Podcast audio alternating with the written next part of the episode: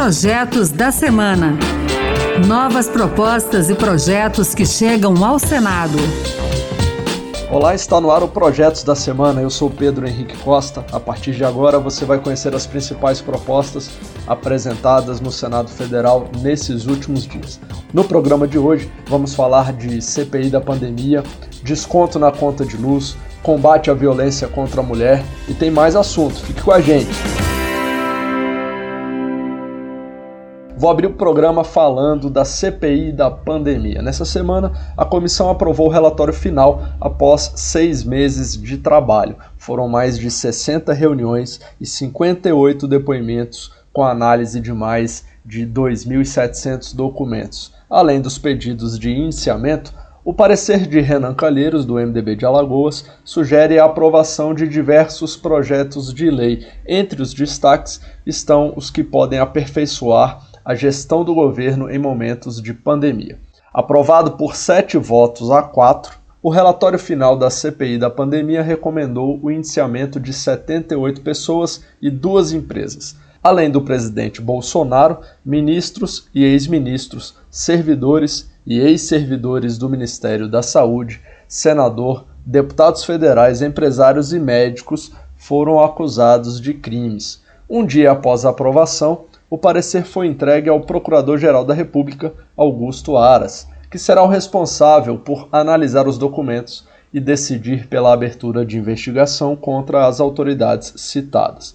No encontro com o chefe da PGR, os senadores manifestaram preocupação com um eventual arquivamento das denúncias. Para Renan Calheiros, o relatório aponta a ocorrência de crimes e apresenta as provas contra todos os indicados, inclusive o presidente Bolsonaro. O caos do governo Jair Bolsonaro entrará para a história como o mais baixo degrau da indigência humana e civilizatória. Reúne o que há de mais rudimentar, infame e sombrio da humanidade. Sabotou a ciência, é despreparado, desonesto, caviloso, arrogante, autoritário, com índole golpista, belicoso, mentiroso e agiu como um missionário funcionário enlouquecido para matar o próprio povo. A CPI da pandemia também aprovou a quebra dos sigilos das contas das redes sociais do presidente Bolsonaro por disseminação de fake news. O senador Humberto Costa, do PT de Pernambuco, citou a ação da CPI no Supremo Tribunal Federal pedindo o banimento de Jair Bolsonaro das redes sociais, após ele divulgar a informação já desmentida de que vacinas contra a Covid poderiam estar relacionadas à síndrome de imunodeficiência adquirida, a AIDS. Primeiro, pedindo que o Supremo determine ao presidente da República que faça um desmentido daquela live dizendo que não há qualquer tipo de vinculação entre vacinação contra a Covid e transmissão da AIDS, sob pena de, em não fazendo, pagar uma multa diária de 50 mil reais. E, paralelamente a isso, vamos pedir o banimento definitivo do presidente Bolsonaro das redes sociais que circulam no Brasil. Mas a versão final aprovada do relatório da CPI não foi unânime três senadores apresentaram votos em separado, uma espécie de relatório paralelo.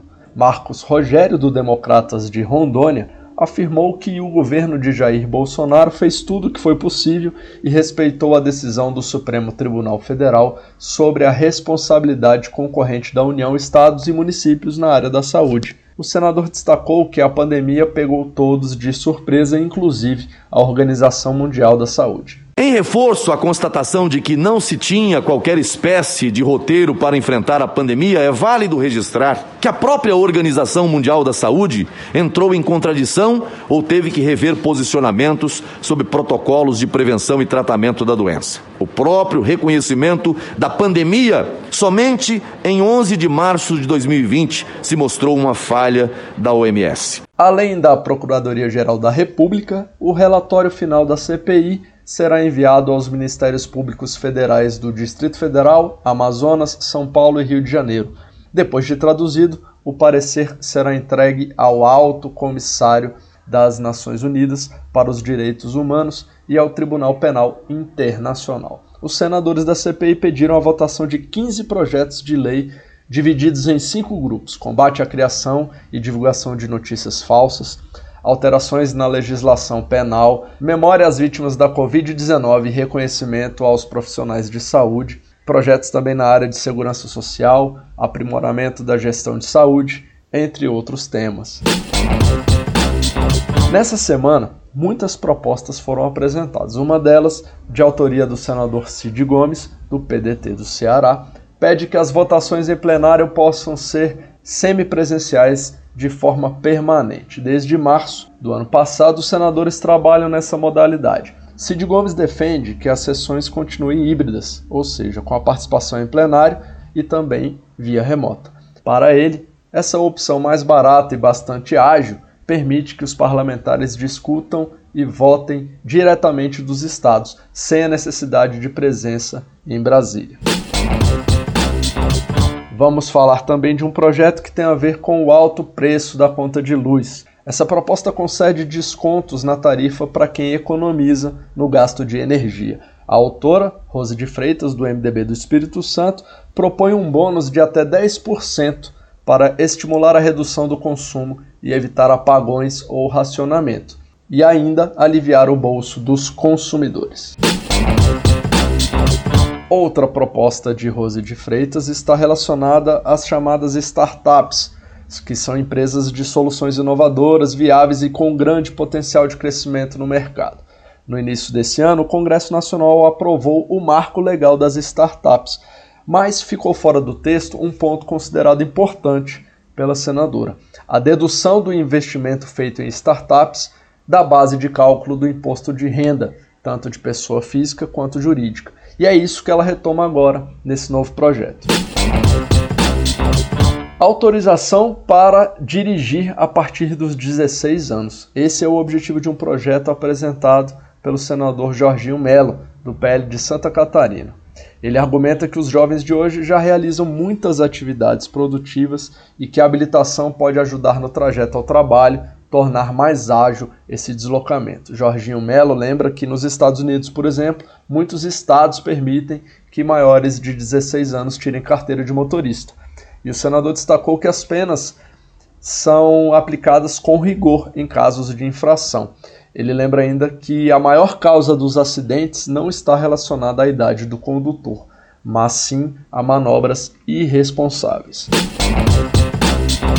E na semana que fecha outubro, mês da campanha Outubro Rosa, de atenção às causas femininas, tem um projeto que busca dar mais acessibilidade às mulheres que precisam denunciar casos de violência doméstica ou familiar. A senadora Leila Barros, do Cidadania do Distrito Federal, apresentou uma proposta que determina que as delegacias garantam acessibilidade para deficientes físicas, principalmente auditivas e visuais. A ideia é que as denúncias sejam feitas por meio de tecnologias que permitam que a mulher possa denunciar uma agressão e também ser bem atendida. Nessa semana, o Senado aprovou um projeto que destina pelo menos 5% do dinheiro do Fundo Nacional de Segurança Pública justamente para o combate à violência contra a mulher. A relatora, que também foi a senadora Leila Barros, lembrou que esses são os principais mecanismos de ação da Lei Maria da Penha. Nós avançamos muito, principalmente na Lei Maria da Penha, mas nós precisamos de ter condições de operacionalizar tal instrumento. Nós precisamos sair do papel.